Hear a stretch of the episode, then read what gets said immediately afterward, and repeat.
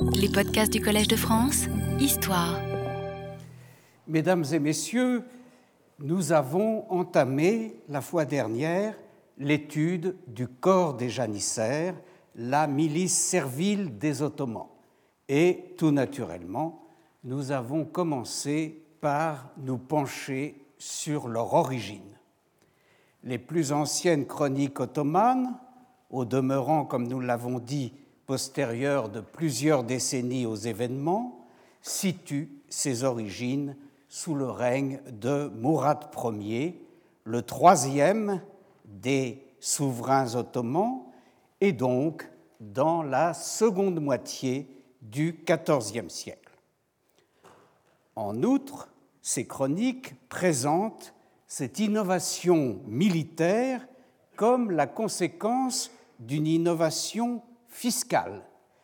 Les conseillers de Mourad Ier, des religieux d'origine, l'auraient incité à mettre en pratique un principe ancien dont la source figure dans le Coran en prélevant pour le fisc un cinquième du butin réalisé pendant les raids. Ce serait à partir des jeunes captifs obtenus dans ce cadre que les janissaires auraient été initialement constitués. Parmi les derniers historiens à s'être penchés sur la question, Madame Beldiceanu euh, Steiner, que j'ai cité euh, la fois dernière, a confirmé l'attribution de la création des janissaires à Mourad Ier en s'inscrivant au faux contre une autre tradition les faisant remonter à Oran, le prédécesseur de Mourad Ier. Qui plus est, elle a cru pouvoir préciser la date de cette mesure à l'intérieur du règne de Mourad Ier, qui se situe, je vous le rappelle, entre 1360 et 1389. Elle a en effet mis en évidence que dans la première partie de son règne, Mourad avait été bloqué en Anatolie et dans l'impossibilité de mettre le pied en Europe du fait de la récupération par les Byzantins de l'ancien point d'appui des Ottomans, Gallipoli ou euh,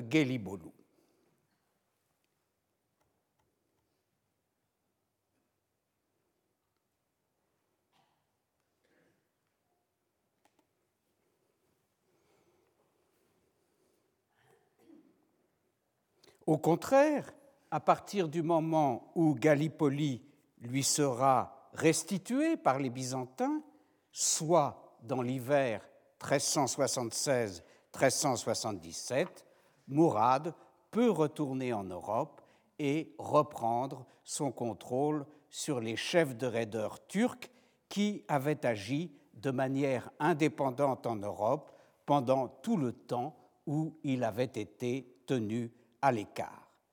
L'instauration d'un prélèvement fiscal sur les butins qu'il remportait sur l'infidèle apparaît ainsi comme la conséquence et la manifestation de cette reprise en main du pouvoir ottoman, et cela n'a pu s'accomplir qu'à partir de l'hiver 1376-1377. Aussi convaincante soit-elle, la démonstration de Madame Beldiceanu garde cependant, me semble-t-il, ses limites. Elle explique pourquoi l'innovation fiscale était alors devenue possible. Elle n'explique pas pourquoi l'innovation militaire qui l'accompagne, la création des janissaires, serait devenue alors nécessaire. Or, quel que soit l'ordre dans lequel les chroniqueurs ont présenté ces deux innovations, c'est bien l'innovation militaire qui est ou qui devient rapidement l'objectif prioritaire. Ainsi s'explique que la nature de l'innovation fiscale ait été très vite transformée. Les conseillers de Mourad Ier avait préconisé dans un premier temps, d'après ce que nous disent ces chroniqueurs, un prélèvement en argent de 25 aspres par captif, ce qui correspondait au cinquième de la valeur moyenne de ces captifs, mais dans un second temps, au moment de mettre la mesure en application, les mêmes euh, chargent le grand chef des raideurs opérant en territoire infidèle, Evrenos Bey, de retenir un captif sur cinq pour le compte du fisc. C'est bien la volonté de créer un corps d'esclaves qui amène cette inflexion. Après avoir ainsi regardé du côté de l'histoire, où les choses ne sont donc pas, comme vous pouvez le constater, parfaitement claires, nous allons, comme je l'avais annoncé, regarder à présent du côté de la légende, où tout est entièrement différent et, bien entendu, beaucoup plus clair. Pour autant, tout est loin d'y être arbitraire et gratuit. La légende sur l'origine des janissaires est liée à une réalité historique de longue durée. Le lien étroit, officialisé comme nous l'avons vu à la fin du XVIe siècle, mais existant dans les faits depuis beaucoup plus longtemps et vraisemblablement depuis le départ, entre le corps des janissaires et la confrérie religieuse des Bektashi. C'est précisément dans une agiographie de Hadj Bektash Veli, le saint patron de cette confrérie, une œuvre qu'il faut vraisemblablement dater du XVe siècle, le Vilayet Name, où les actions héroïques du souverain, entendons du vrai souverain, Menakibi Hunkiar Hadje Veli. Selon cette légende, les janissaires n'auraient pas été créés sous le troisième des baies ottomans, ni même sous le deuxième, mais sous le premier, sous Osman lui-même, ce qui voudrait dire dès le début du XIVe siècle au plus tard. Ce serait le fruit d'une rencontre entre cet Osman et Hadj Bektash lui-même, lequel avait cependant vécu plusieurs décennies auparavant.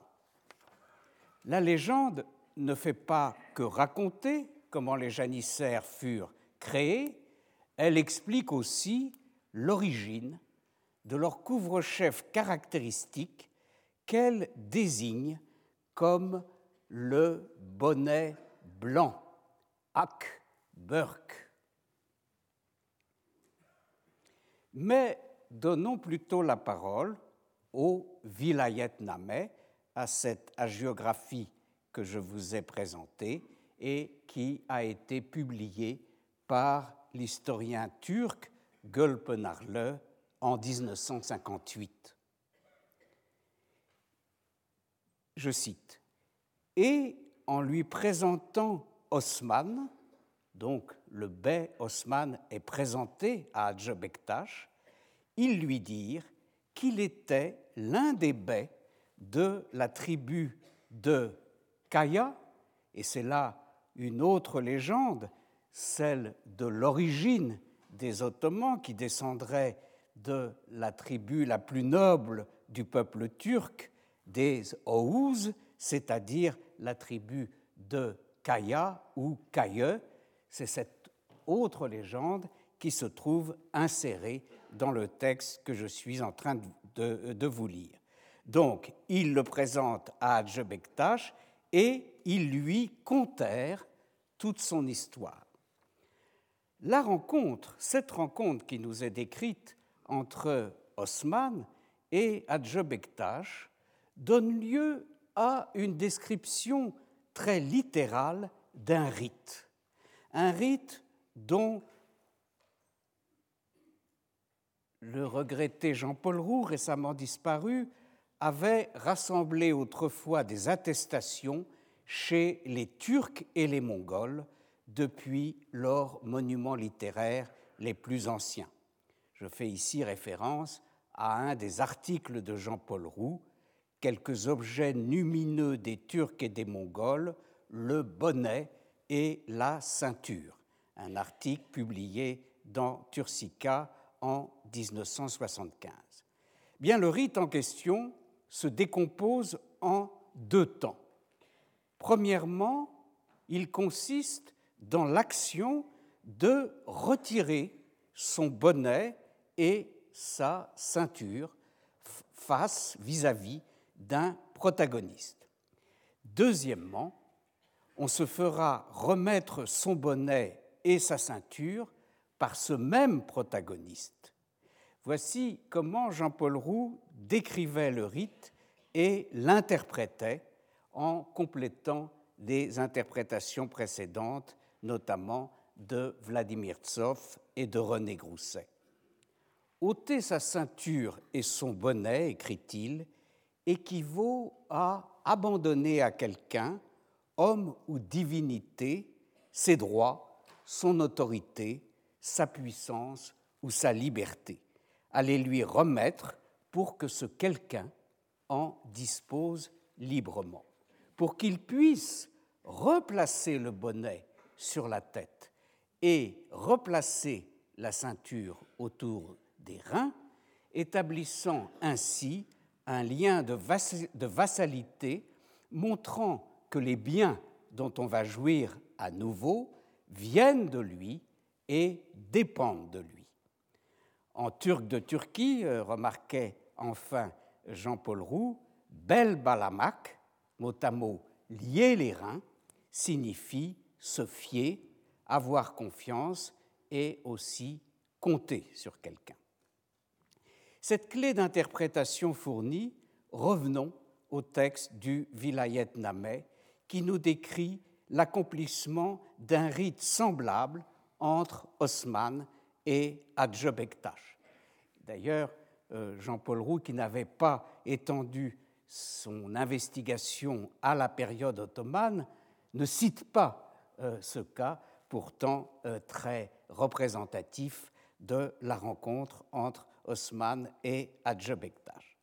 Il y a cependant une différence dans la façon dont les choses vont se passer entre euh, nos deux héros, parce que ce ne sont pas ses propres bonnets et ceintures que Hadj Bektash va restituer à Osman, mais un autre bonnet et la ceinture même de Hadj Bektash dont il se défait au profit d'Osman.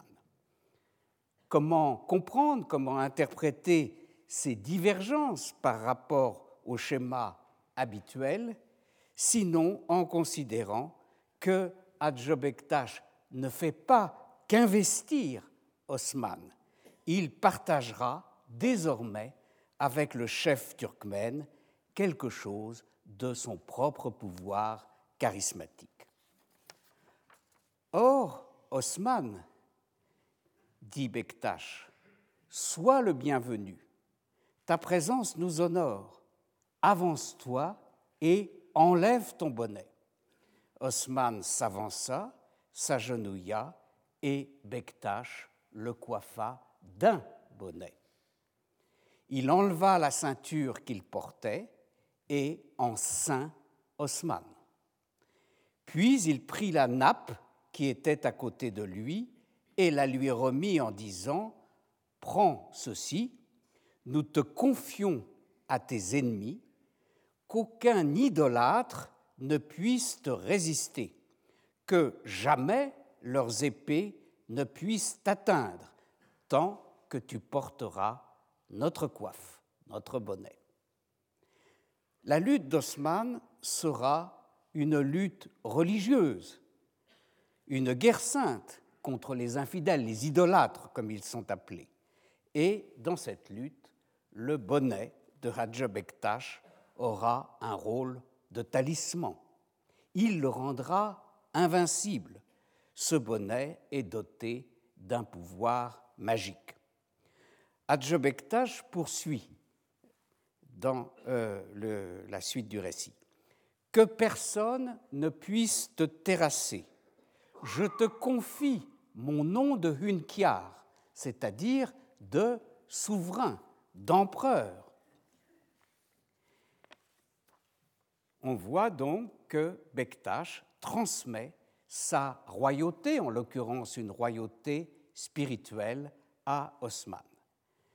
Et il ajoute que ta descendance porte ce nom et que ton flambeau resplendisse du levant au couchant. Les saints du pays de Roum, c'est-à-dire de l'Anatolie, ces saints qui, euh, pour la plupart d'entre eux, étaient venus du Khorasan ou d'Asie centrale en Anatolie. Les saints, donc, dit Adjabektaj du pays de Roum, envisageaient de confier cet honneur à plusieurs autres. Et cette notation est intéressante et montre bien combien la légende est en fait tissée d'histoires réelles, puisque, euh, effectivement, au départ, il y avait toute une série de beyliks en Anatolie, celui des Ottomans n'étant que l'un d'entre eux, mais il a été choisi par les saints venus euh, du Khorasan et d'Asie centrale en Anatolie, il a été choisi comme le plus apte à accomplir leur dessein de victoire sur les idolâtres. Mais moi, depuis sept ans, un chiffre, euh, un nombre sacré, continue à Djebektash, je garde en moi ton esprit et celui de ta descendance. Donc on peut traduire, contrairement à d'autres babas, à d'autres saints, Adjebektash a parié d'emblée, depuis sept ans, dit-il, sur le beylik d'Osman. Te voici, reçois ce que tu dois recevoir. Un peu plus loin dans le texte, nous lirons ceci. Osman monta sur son cheval et se rendit auprès du sultan Alaeddin. Alors là, c'est une allusion à Alaeddin euh, Kaikobat III, qui a, été à, à, trois reprises le sultan seldjoukide de Konya, entre la fin du XIIIe et le début du XIVe, et qui est présenté comme un suzerain des baies turkmènes. Donc Osman se rendit auprès du sultan Alaeddin pour lui demander l'autorisation de réunir des soldats et d'attaquer les idolâtres. Il coiffa tous ces hommes de la façon dont Bektash l'avait coiffé. Ceux qui le purent décorèrent ce bonnet avec de l'or, afin de se rendre encore plus impressionnant. Le le bonnet comme d'ailleurs les autres coiffures des différents corps militaires, doit effrayer l'ennemi. Ainsi, tous les guerriers du pays se regroupèrent autour d'Osman et se coiffèrent comme lui. Les nouveaux arrivants eurent des bonnets rouges tandis que les proches d'Osman avaient des bonnets blancs. On les appelait Kape Koulou.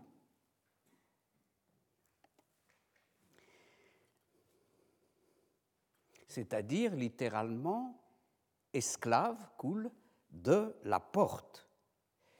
Eh bien, voilà un texte qui se veut un récit de l'origine des janissaires et il est tout à fait différent comme celui de celui que j'ai cité la semaine dernière, si vous vous en souvenez, emprunté à la chronique d'Oruch. Ce texte comporte dans sa trame des éléments très véridiques, en accord avec je dirais, l'état le plus récent de l'historiographie du sujet, comme le fait que certains milieux de derviches anatoliens aient, à la fin du XIIIe et au début du XIVe siècle, parié en quelque sorte sur le beylik d'Osman, de préférence à d'autres beyliks, le cas échéant, plus anciens et plus importants. Véridique aussi est le fait que, comme le dit bien le texte, tous les guerriers du pays se regroupèrent autour d'Osman, car il s'est imposé comme un chef d'expédition contre les infidèles. Et euh, ces guerriers ont afflué, en effet, vers la petite principauté frontalière d'Osman. Mais ces hommes qui affluent vers le beylik d'Osman ne sont évidemment pas, ne sont en aucun cas des janissaires. D'ailleurs, vous aurez remarqué que le terme de, de, de janissaire, n'est pas cité dans ce prétendu récit de l'origine des janissaires. Il n'est question que de kapekoulou, d'esclaves de la porte, une expression dont on s'explique d'ailleurs mal la raison, puisqu'il n'a pas été dit par ailleurs que les soldats en question étaient des kouls, c'est-à-dire des esclaves, mais seulement qu'ils étaient les plus proches d'Osman.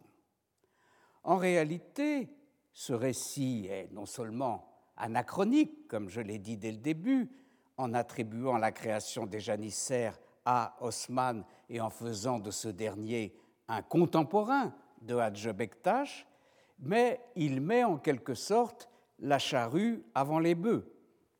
Il fait en effet de ceux qu'il appelle, sans expliquer pourquoi, les Kapekoulou, les troupes originelles des Ottomans, la première armée d'Osman. Et c'est peut-être là l'explication de l'absence du terme janissaire, ce terme signifiant, comme je l'ai déjà dit, nouvelle troupe. Donc, c'est un terme qui présuppose qu'il y en avait d'autres avant, d'un type différent, ce qui va à l'encontre de la théorie soutenue dans ce texte. Et dans cette théorie, ce sont les troupes d'autres types qui ont été instituées après ce noyau de départ qu'auraient été les esclaves de la porte.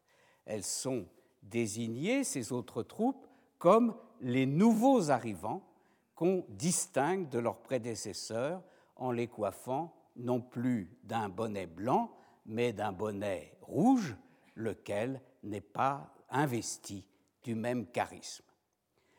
La légende inverse en quelque sorte ce que nous savons de la chronologie respective des différents éléments de l'armée ottomane.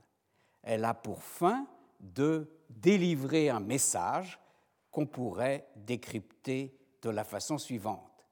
Les janissaires sont la composante fondamentale de l'armée ottomane et donc le fer de lance de sa mission essentielle qui est et qui ne peut être, je dirais, que de nature religieuse. La lutte contre l'infidèle présentée comme l'extirpation de la résistance des idolâtres. L'autre partie du message est que Osman et ses troupes propres, les esclaves de sa porte, ne font qu'un entre eux et qu'un avec Adjebektash lui-même qui leur a communiqué sa baraka. Osman et ses kouls portent comme marque distinctive le bonnet blanc remis par le saint. Version légendaire et tentative d'approche historique sont évidemment pour nous contradictoires. Le corps des janissaires ne peut pas à la fois avoir été créé sous Osman avec la bénédiction de Hadjebektash-Veli et d'autre part avoir été institué par Mourad Ier. Pourtant, cette contradiction n'existera pas pour un auteur anonyme du début du XVIIe siècle, lui-même membre du corps des janissaires, qui a rédigé une somme sur les règlements organisant le corps des janissaires, une somme intitulée, au moins dans certains de ses manuscrits, Kavanini Yenicherian, c'est-à-dire les lois ou les règles des janissaires. Un texte dont nous aurons l'occasion de reparler maintes fois. Cet auteur est en effet soucieux de mise au point historique, mais pour autant, il n'est pas question pour lui de tirer un trait sur la légitimité et sur la baraka que confère pour l'éternité au corps des janissaires le parrainage d'un saint comme Adjebektash. Voici comment il concilie ces deux exigences apparemment inconciliables dans un passage du deuxième chapitre de son ouvrage. Il confirme que c'est bien Adjobektash qui a donné aux janissaires le modèle de leur bonnet blanc, qui n'est autre que le couvre-chef que lui-même portait. Cependant, notre auteur va compliquer un peu les choses en évoquant l'origine de ce bonnet de Hadjabektash. Elle renvoie cette origine au voyage qu'aurait fait de conserve Hadjabektash et un autre saint originaire euh, d'Asie centrale, le père de, du fameux Mevlana Jalaleddin Rumi. Euh, les deux euh, personnages marchant depuis le Khorasan jusqu'au pays de Roum, c'est-à-dire jusqu'en Anatolie, Adjobektash, en cours de route, se blesse le pied contre une pierre. À ce moment-là, son compagnon, son saint compagnon, aurait coupé la manche de son manteau pour qu'il s'en fasse un pansement. Mais par respect, Bektash aurait posé cette manche d'une provenance aussi vénérable, non sur son pied, mais sur sa tête. Et c'est la coiffure particulière qui en aurait résulté, qui aurait servi de modèle au bonnet des janissaires. Un intérêt de cette précision est de resituer le parrainage spirituel de Hadjebektash et donc de l'ordre des Bektashi sur les janissaires.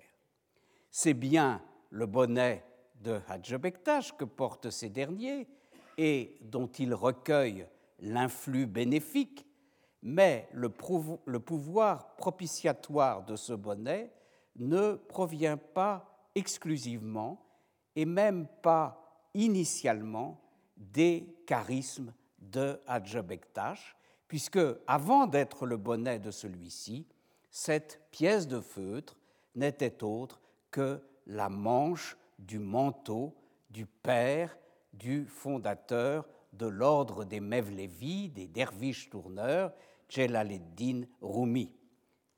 C'est donc la sainteté Mevlevi qui aurait été la première dans le processus de sacralisation. Les deux grands ordres anatoliens, Mevlevi et Bektashi, y étaient donc impliqués.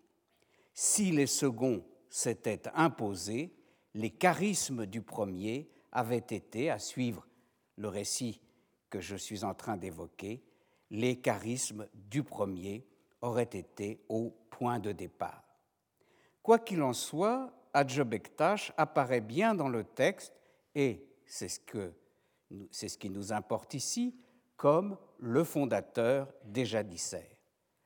Toutefois, nous précise notre auteur, auteur anonyme, de son vivant, le corps des janissaires n'existait encore que virtuellement.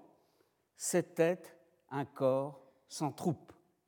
Ce n'est que plus tard qu'il prendra une existence effective, comme l'écrit assez joliment notre auteur, Adjebektash était mort avant que les janissaires n'eussent été effectivement En turc, ve lakin Adjebektash-veli yenicheri jem olun madam feft eilemishdir. Au surplus, quand le moment arrivera de les lever effectivement, celui qui se chargera de leur faire revêtir le fameux bonnet blanc ne sera autre que le fils spirituel de Adjobektaj Veli, un certain Timurtaj Dede. Et cela se passera, comme de juste, sous le règne de Mourad Ier.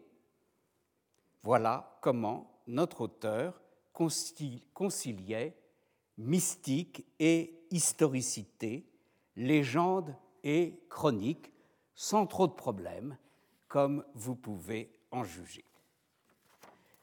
Une cinquantaine d'années avant l'ouvrage anonyme que je viens d'évoquer, un des grands oulémas du règne de Soliman le Magnifique, Ahmed Tashkepru Zadeh, un savant de haute volée, autant qu'un auteur euh, prodigieusement prolixe, compose en arabe le premier dictionnaire biographique des oulémas ottomans, intitulé Ashai Kanumaniya fi Ulama al-Dawla al-Osmaniya. Il y inclut aussi bien les juristes et autres hommes de science que les mystiques ou, comme nous dirions, les soufis, en les classant par règne de sultans ottomans successifs. Il consacre une notice, d'ailleurs succincte, à Hadj Bektash. Il a manifestement peu de choses à dire, et pour cause, sur la vie de ce personnage. Cependant, il juge utile de préciser, dans la ligne qui est la sienne, une ligne d'une stricte orthodoxie, à notre époque, dit-il, certains hérétiques se réclament faussement de lui, de Hadj Bektash. Il est, à n'en pas douter, exempt de tout lien avec eux. Donc, il resitue bien Hadj Bektash à l'intérieur de l'orthodoxie sunnite. Mais ce n'est pas tant cela qui m'intéresse ici. Ce qui m'intéresse, c'est qu'il place Hadj Bektash parmi les religieux, tenez-vous bien, du règne de Mourad Ier, c'est-à-dire qu'il le rajeunit d'une bonne centaine d'années. Je ne saurais expliquer et interpréter de façon catégorique ce qui nous apparaît comme une erreur historique assez énorme. J'observe d'ailleurs qu'une autre grande figure, le poète mystique Yunus Emre, qui a vécu, autant qu'on puisse savoir, entre 1228 et 1320, est placé, lui aussi, sous le règne de Mourad Ier et par conséquent rajeuni, là encore, de euh, plusieurs décennies. Quoi qu'il en soit, et même si je ne peux pas affirmer que, la motivation première de la liberté prise par un savant aussi éminent que Tashke-Prusadet avec la chronologie. Donc, quelles qu'aient été ses motivations, il faut dire que placer Adjebektash sous le règne de Mourad Ier présentait un grand avantage, rendre possible l'institution des janissaires par Adjebektash et par conséquent réconcilier d'une autre manière que dans l'élaboration précédente que j'ai mentionnée la légende et l'histoire.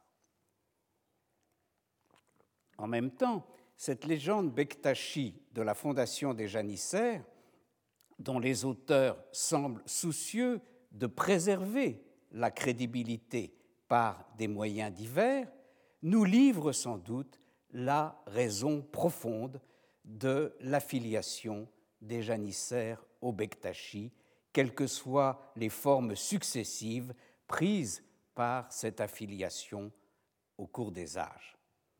De la même façon qu'un jeune enfant doit être préservé du mauvais œil par des amulettes appropriées, la milice nouvellement créée, conçue comme un corps, un corps véritable, homogène et soudé, et étroitement lié à la personne du souverain, consubstantiel, je dirais, à la personne du souverain, ce corps devait bénéficier de charismes particuliers, protecteurs et propitiatoires, d'une baraka qui ne pouvait provenir que d'un ou de plusieurs saints, Baba ou Veli.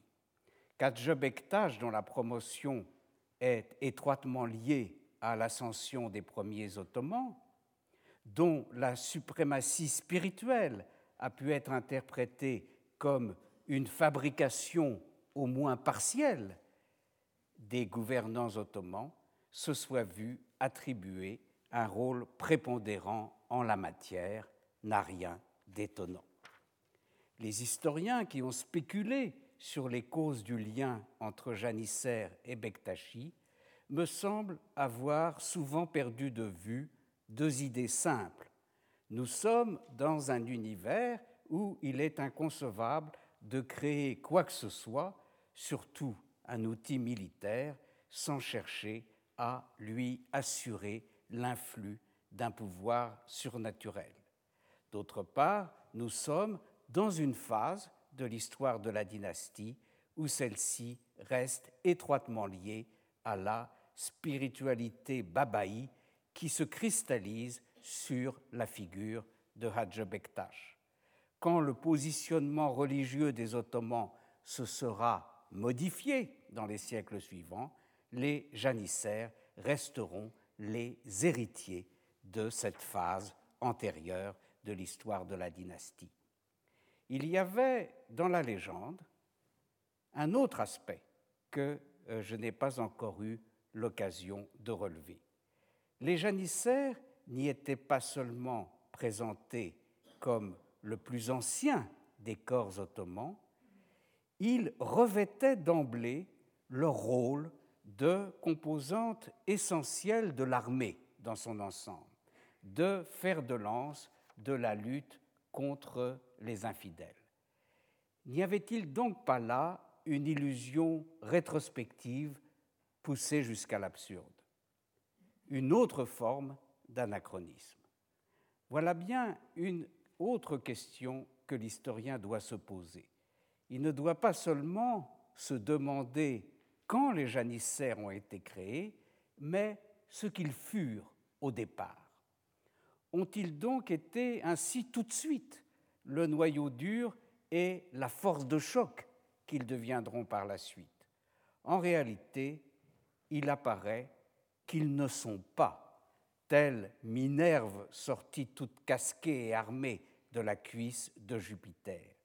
Il semble qu'avant de s'imposer comme l'élite de l'armée, ils aient connu des avatars successifs correspondant plus ou moins aux facettes diverses que nous avions observées chez les gardes serviles des régimes islamiques antérieurs. Les indications les plus anciennes dont nous disposions sur le nombre et le rôle des janissaires pousse en effet à minorer leur importance par rapport à celle de différents autres, autres corps que nous avons passés en revue l'année dernière, qui avaient été créés avant eux sur des bases toutes différentes, comme, je rappelle leurs noms, comme les infanteries des Yaya et des Azab.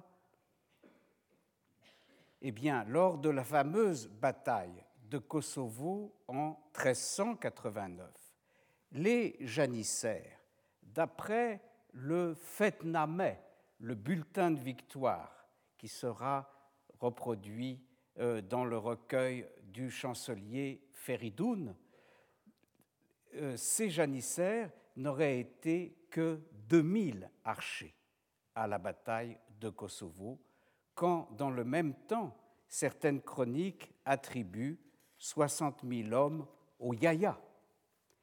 Il est vrai qu'Oruch, que je cite une nouvelle fois, quant à lui, abaisse ce chiffre des Yaya à 10 000. Quant aux Azab, ils auraient été 40 000 dans la même bataille.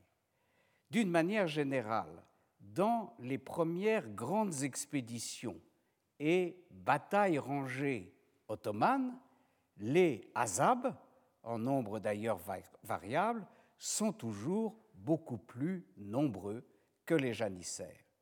Loin d'être le noyau dur de l'armée et sa principale force de frappe, ces derniers apparaissent davantage comme une avant-garde et une escorte impériale, fonction correspondant à leurs effectifs relativement faibles.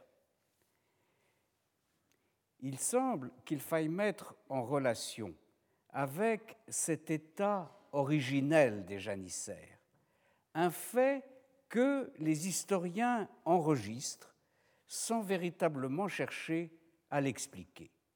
Le titre de l'officier qui fut à l'origine le chef suprême des janissaires.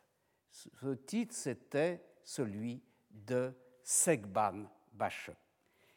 D'autre part, plusieurs grands officiers du corps des janissaires continueront à porter différents titres qui sont, comme celui de euh, Segban Bache, des titres euh, en rapport avec la chasse. En effet, le euh, Segban Bache n'est autre, c'est la traduction de l'expression, que le chef des valets de chiens. On trouvera de même, parmi les titres des officiers généraux auxquels je faisais allusion, celui de Saxonju ou Samsonju Bache, c'est-à-dire le chef des valets préposés aux mastifs, une autre espèce de euh, gros chien. On trouve de même le Zagardje Bache, c'est-à-dire le chef des valets préposés aux limiers. Et il existe encore un tournage bache, littéralement le chef des valets préposés aux grues, ces grues servant, si je ne me trompe, d'appât dans la chasse aux faucons. On peut, me semble-t-il, voir dans cette singularité terminologique l'expression d'un lien étroit entre la vocation initiale des janissaires, c'est-à-dire le service personnel du souverain, et en l'occurrence le service du souverain quand celui-ci s'adonne à la chasse. Pour autant, autre remarque qu'on peut faire sur les débuts des janissaires, la proximité fonctionnelle avec le, prince n'est pas un gage de loyauté à toute épreuve de la part des janissaires. On constate ainsi que lors de la bataille d'Ankara en 1402, qui scellera le destin du sultan Bayezid Ier, qui sera vaincu et fait prisonnier par Tamerlan, là, Laga, le chef des janissaires, Hassan, fait tout simplement défection avec ses hommes. Il est vrai qu'il ne fut pas le seul et que le fils aîné de Bayezid, Suleiman Chelebi, et le grand vizir lui-même abandonnèrent eux aussi le terrain. Dans la guerre civile qui suivit, opposant les fils de Bayezid entre eux, on ne voit pas que les janissaires aient eu un rôle en rien décisif. Et le fait que leur aga, Hassan, eût rallié Suleiman Chelebi ne fut aucunement une cause de succès pour ce dernier. Donc tout cela, vous voyez, pour montrer que au début, les janissaires ne sont pas si importants, si essentiels que cela. C'est dans le cadre du redressement de l'Empire, qui suivra cette guerre civile de dix ans, que les choses vont véritablement changer à cet égard. Le nombre des janissaires va croître désormais. Il passe à 3000 sous le règne de Mourad II, qui règne de 1421 à 1451. C'est alors et alors seulement que va se former l'aura du corps des janissaires, qu'ils acquièrent la réputation d'un corps sans pareil, d'un outil militaire exceptionnel. On en trouve des échos dans ce récit épique anonyme des batailles du sultan Mourad II, que sont les Gazavat Sultan Mourad bin Mehmed Han, les guerres saintes de Sultan Mourad, fils de Sultan Mehmed Han. On entend les ennemis infidèles déclarer à leur roi avant la bataille de Varna en 1444, roi très fortuné. Il se trouve que les fantassins du Turc sont un terrible défi pour nous. On n'en a jamais vu de pareil. Face à cent mille assauts et à cent mille chocs, pas un n'a bougé et n'a même tressailli. Jusqu'à aujourd'hui, hein, disent les soldats chrétiens, nous n'avons jamais vu de pareils guerriers. Et quand le sultan annonce à ses janissaires la bataille décisive pour le lendemain, donc ce qui sera la bataille de Varna, ils lui répondent L'ordre appartient au Padisha, nous nous battrons jusqu'à ce que chacun de nous soit mis en pièces. Eh bien, voilà ce que sont les devenus les janissaires de ce temps-là. Ils sont déjà 5000 au début du règne de son successeur, du successeur de Mourad II, c'est-à-dire Mehmed II, le conquérant de Constantinople, et ce dernier leur donnera un fort développement, euh, surtout vers la fin de son règne. Il les fait passer alors à dix mille hommes à l'occasion de ces guerres contre le souverain de la dynastie Akoyunlu, Uzun Hassan, dans les années 1470.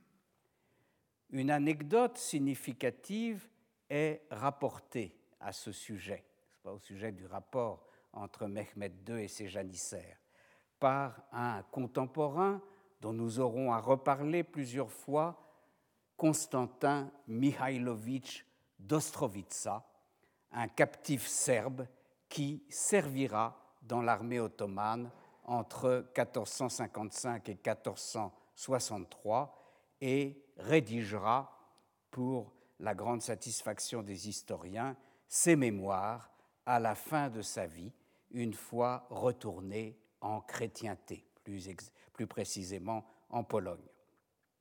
Selon cette anecdote, Mehmed II, ayant l'occasion d'admirer combien ces janissaires marchaient bien en formation, il aurait dit Je donnerais beaucoup pour en avoir dix mille comme cela.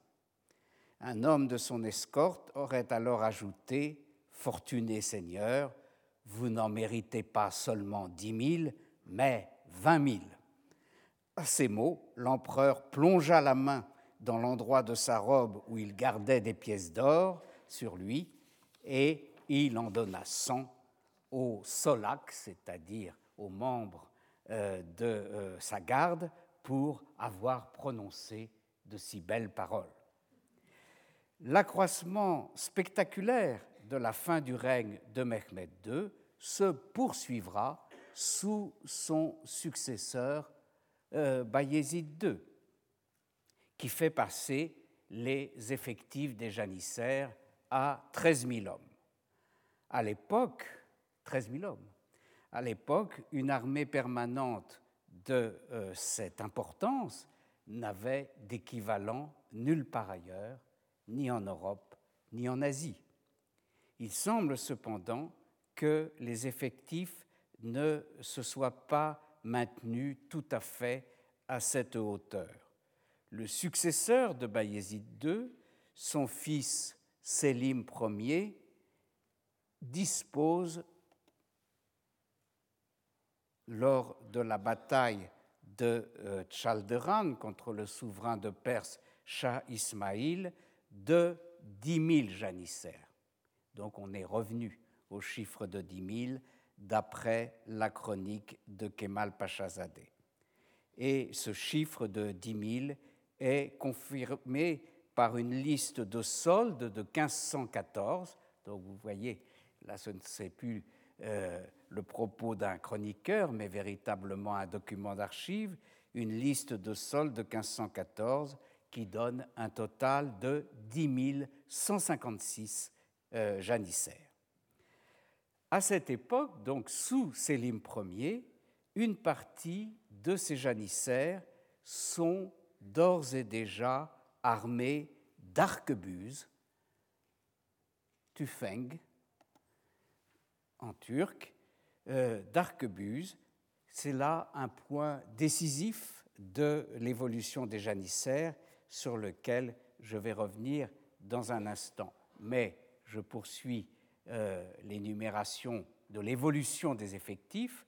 Sous le règne de Soliman le Magnifique, les effectifs des janissaires augmenteront pour se stabiliser finalement entre 12 000 et 13 000 hommes.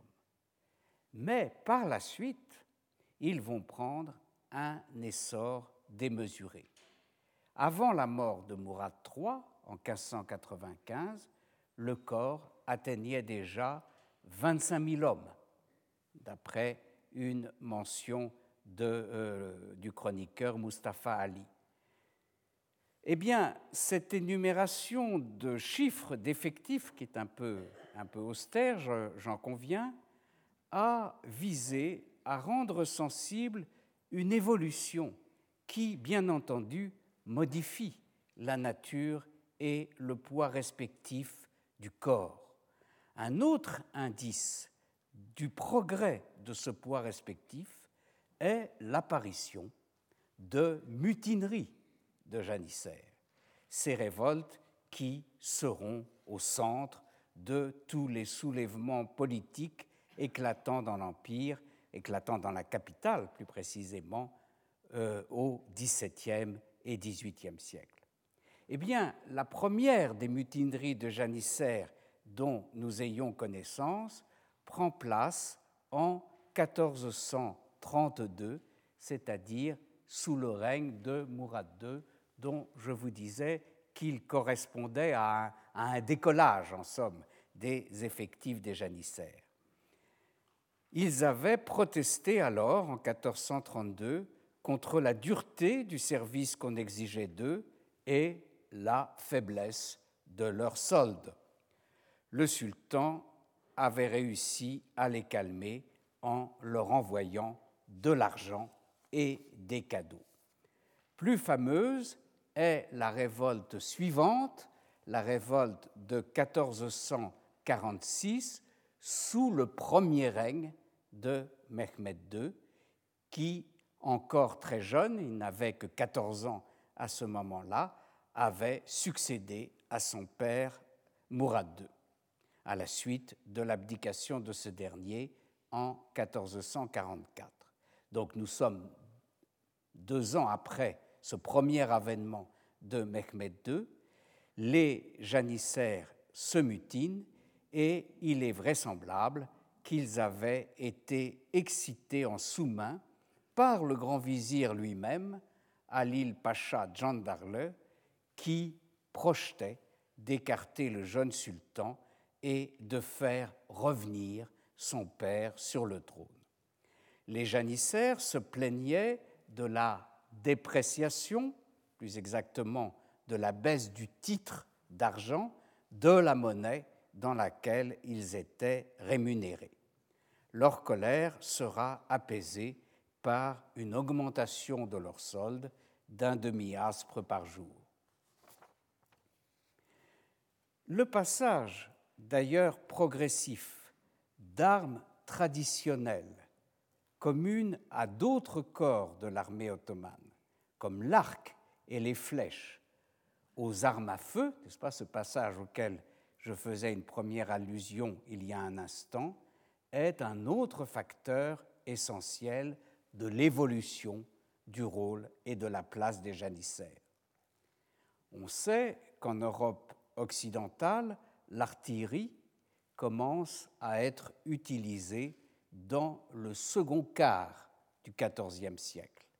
De là, cette invention diabolique, euh, comme la caractérisera Rabelais, euh, cette invention diabolique donc passe dans les Balkans en guerre contre les Ottomans par l'intermédiaire de fournitures vénitiennes et ragusaines.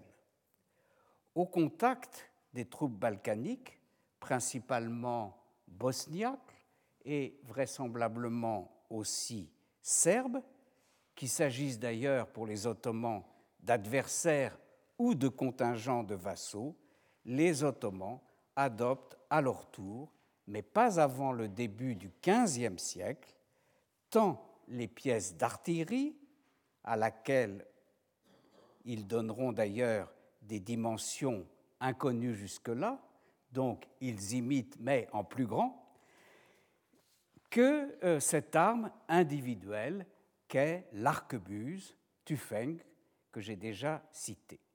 Ces innovations vont d'ailleurs amener chez les Ottomans la création de nouveaux corps spécialisés, de canonniers, topche comme on les appelle,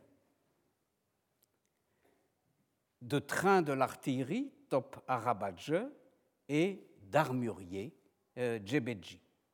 Plus tard, sous Soliman le Magnifique, seront institués des corps de sapeurs mineurs, l'AMJ, et de bombardiers, Humbaraj. Mais pour revenir à nos janissaires, c'est vers eux que se tourneront les sultans pour mettre en œuvre cette arme nouvelle que représentaient les arquebuses qui commencent à être attestées dans l'Empire ottoman au plus tard en 1440-1443. Eh bien, nous verrons la semaine prochaine comment les janissaires se sont adaptés aux arquebuses. Je vous remercie. Retrouvez tous les podcasts du Collège de France sur www.collège-de-france.fr.